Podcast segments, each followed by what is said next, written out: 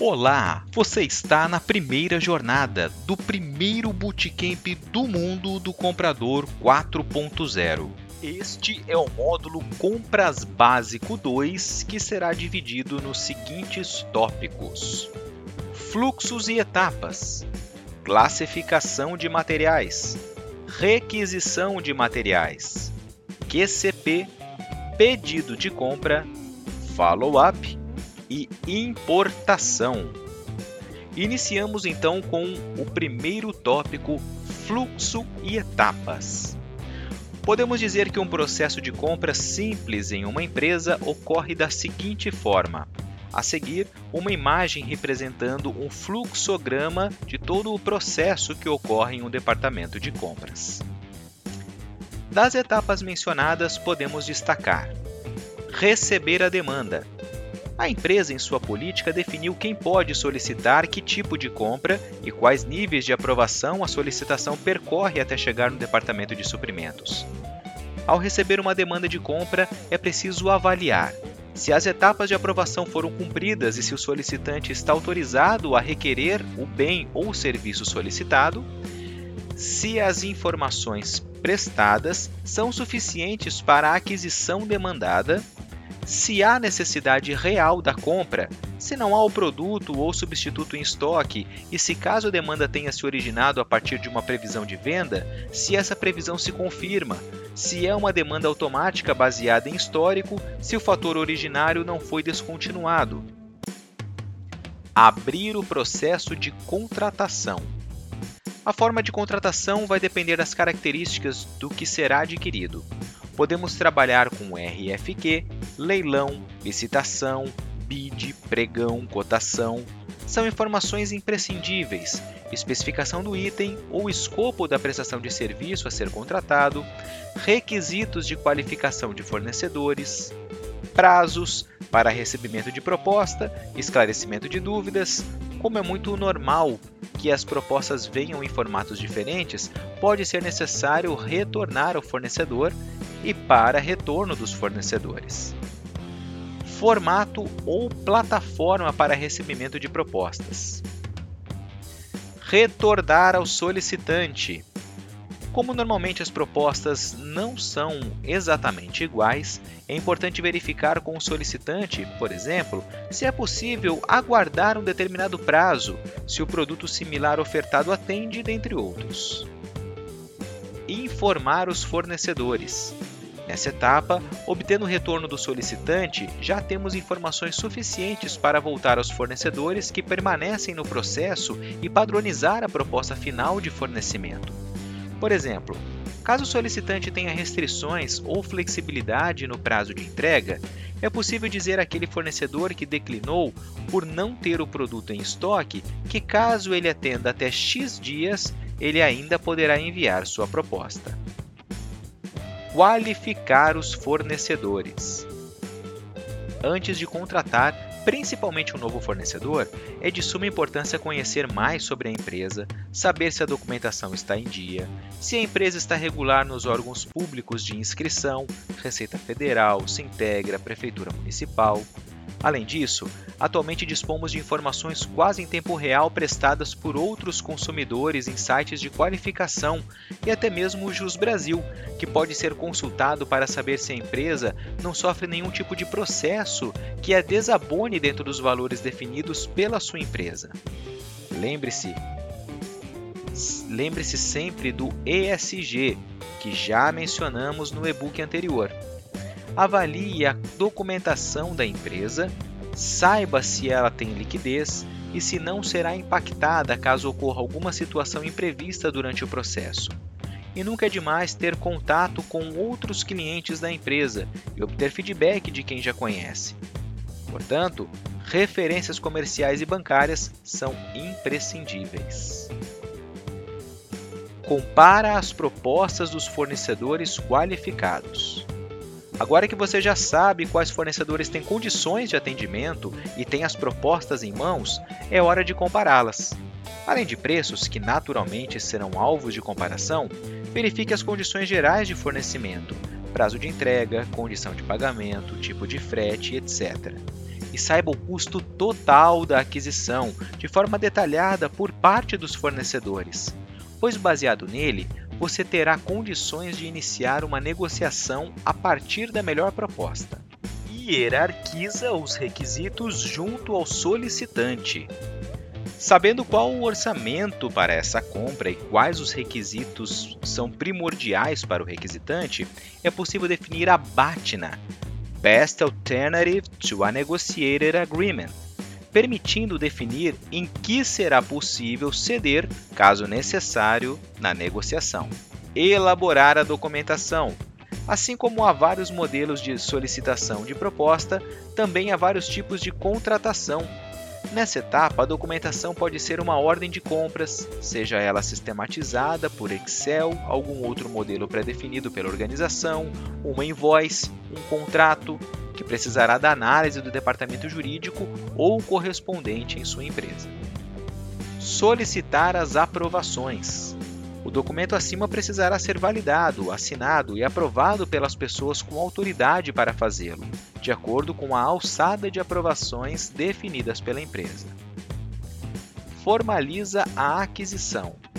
A formalização de aquisição pode ser o envio do contrato para assinatura por parte do fornecedor, envio de ordem de compras emitida pela empresa contratante, inclusão do pedido no sistema do fornecedor ou assinatura da cotação, conforme previamente definido e acordado entre as partes. Tópico 2: Classificação de materiais. Para uma boa predição de compras, o controle de estoque deve ser assertivo. Para controlar bem o estoque, é importante ter uma boa classificação de materiais. Essa classificação ocorre em etapas, a saber, identificação, etapa primordial, compreende a análise e o registro das características e aplicações dos produtos que são estocados codificação. Levantadas as informações básicas dos produtos, já é possível agrupá-los por suas características similares e atribuir códigos que identificam essas semelhanças e segregam pelas diferenças, gerando SKUs. Cadastramento. Produtos codificados, é hora de registrá-los no sistema ERP ou planilha ou alguma outra ferramenta utilizada por empresa, por padrão, há um formulário com as informações necessárias ao cadastro. Catalogação. Nessa etapa, os itens são organizados de forma lógica por suas características comuns para consulta futura de saldos, endereçamento em estoque e solicitações.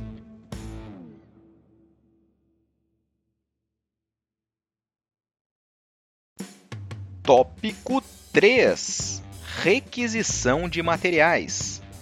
Se forem bem cumpridas as etapas de classificação de materiais, via de regra a requisição ocorrerá sem maiores dificuldades. A requisição de materiais é feita do setor solicitante ao almoxarifado ou estoque e, via de regra, contém número identificador, solicitante, aprovador, data de solicitação, data de atendimento, produto, código e descrição, quantidade e unidade de medida, valor do item unitário e total. Caso o produto não tenha saldo ou tenha atingido o ponto de pedido, a partir da requisição terá origem a solicitação de compra, que será pré-aprovada pelo setor a quem compete fazê-lo. Caso seja uma compra esporádica ou de um produto novo, a definição de quantidades deverá vir do planejamento de produção, plano de vendas ou de manutenção. Se for um produto de prateleira, que tem giro no estoque, a quantidade pode ser calculada levando em conta o estoque de segurança, o tempo de reposição, lead time, e a sazonalidade quando houver.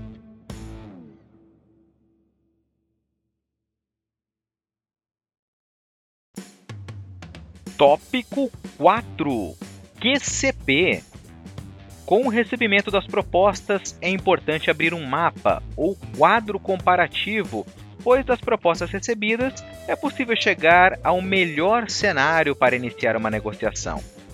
Por exemplo, desde que os produtos tenham a mesma especificação ou o mesmo escopo de prestação de serviços, podemos comparar valor da proposta, condição de pagamento e prazos de entrega com todos os proponentes. Neste caso, poderíamos retornar aos fornecedores tentando chegar a uma proposta final em que teríamos o preço do fornecedor 2, a condição de pagamento do fornecedor 1 e o prazo de entrega do fornecedor 3. De qualquer forma, é importante hierarquizar esses quesitos para saber qual é o mais importante, pois pode ser necessário realizar concessões durante a negociação. Muito aprendizado pode ser obtido durante o recebimento de propostas.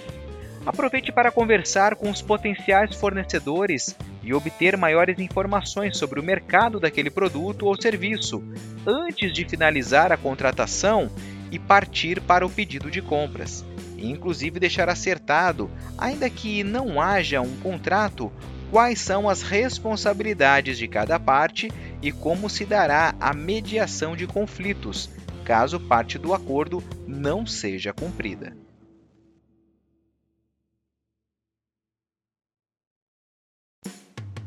Tópico 5: Pedido de compras.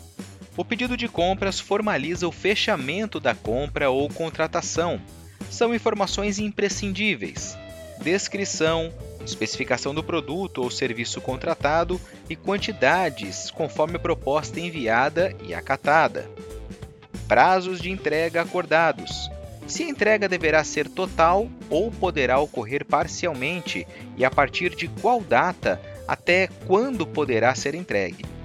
Lembrando que nem sempre antecipar uma entrega é algo desejável, pois isso impacta no fluxo de caixa e disponibilidade de espaço no estoque. Quem se responsabilizará pelo frete e seguro e quais os locais de coleta e entrega além do local de faturamento para onde deverão ser enviadas notas fiscais e cobranças. Atualmente é comum que esses documentos sejam enviados por e-mail, o que é ágil, sustentável e ajuda no follow-up. Quais os contatos dos setores envolvidos na operação comercial, faturamento e expedição do fornecedor, comercial, recebimento, estoque, fiscal e financeiro do comprador.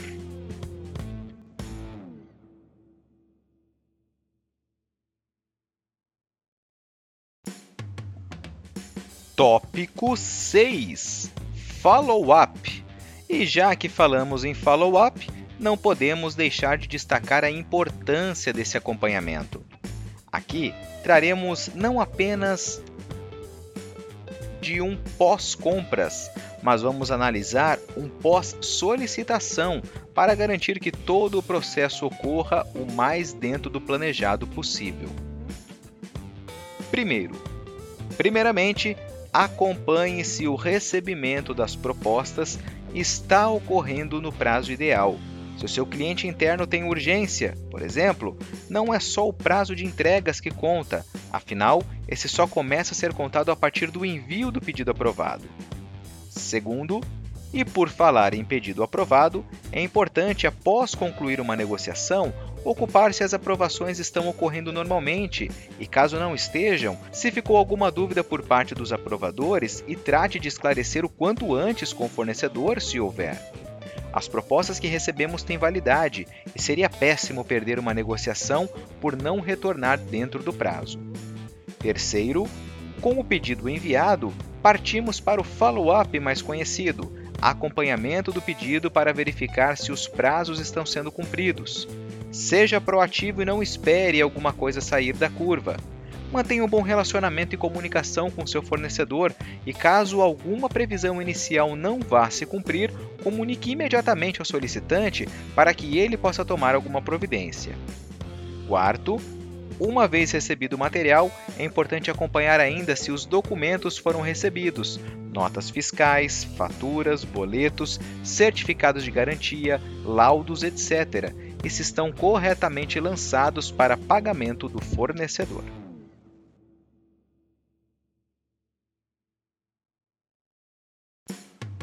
Tópico 7: Importação.